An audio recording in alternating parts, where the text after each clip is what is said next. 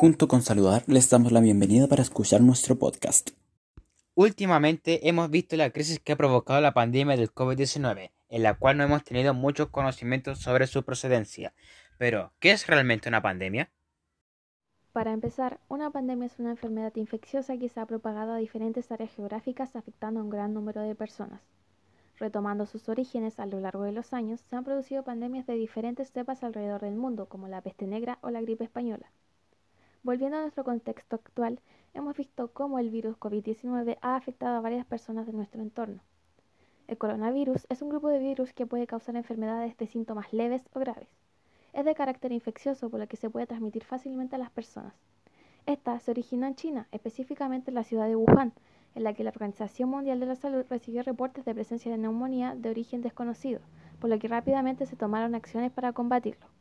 Esta enfermedad afecta a todas las personas, ya que hemos visto cómo adultos, jóvenes y niños han fallecido lamentablemente producto del virus. Es así como han surgido muchas variantes de esta cepa, en la cual la infección por el virus y la prevención de sus síntomas está dado entre 1 y 14 días, por lo que dentro de ese tiempo se puede infectar a mucha gente. Esta ya se ha expandido alrededor de todo el mundo y ha causado una gran cantidad de muertes registradas hasta la fecha, y no solo ha afectado en nuestro carácter físico y bienestar de la salud, sino que también mentalmente. Bueno, precisamente Araceli, las noticias de fallecidos por este virus causan en la población un gran temor. Debemos estar conscientes que en instancias como estas de pandemia, las autoridades han tomado decisiones que nos ayudan a no contraer la enfermedad. Sin embargo, nuestra salud mental se ha visto afectada. El miedo a contagiarse, la frustración, aburrimiento son factores que inciden en el aumento del estrés. Recordemos que el estrés es cuando nuestro cuerpo cambia a un estado de alerta ante diversas situaciones amenazantes. Si bien es una respuesta natural de nuestro cuerpo y es necesario para la supervivencia, estar mucho tiempo estresados se nos transformará en un estrés crónico, el cual es una enfermedad que alcanza una ansiedad patológica que nos puede provocar diabetes, obesidad, alteraciones del sueño, dolores de cabeza, depresión, entre otras enfermedades. Generalmente el estrés crónico se ha manifestado en las personas por el encierro y reducción de libertades. Estar encerrados implica que nuestra vida social cambie. Somos seres sociales. Socializar es algo fundamental en nuestras vidas.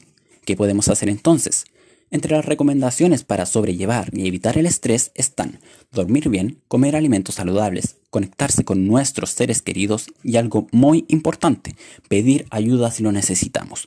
Cabe recordar que existe un programa para apoyar la salud mental en nuestro país, lanzado en periodo de pandemia, llamado Saludablemente.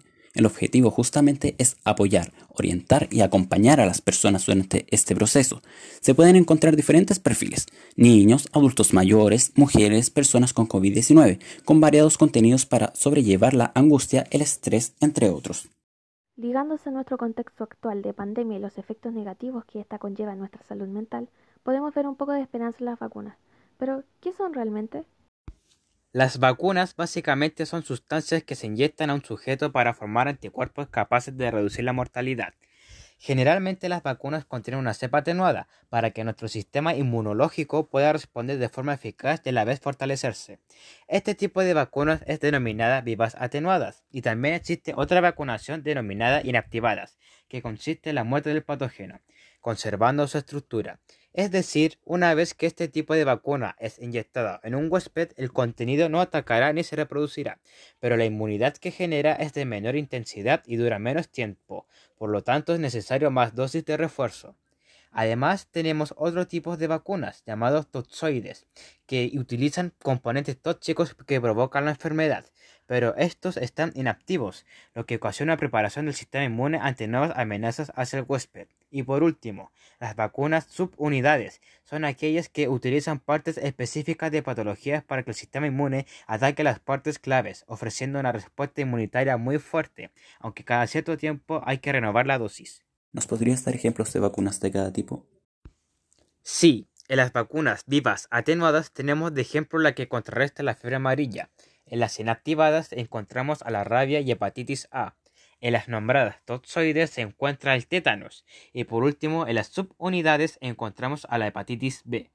En el caso de las vacunas contra el coronavirus, la vacuna Sinovac es clasificada como inactivado.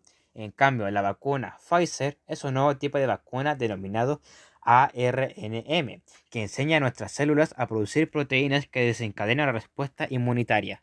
Para terminar, recordar que debemos cuidarnos de la pandemia tomando las medidas para evitar contagiarnos y procurar cuidar nuestra salud mental.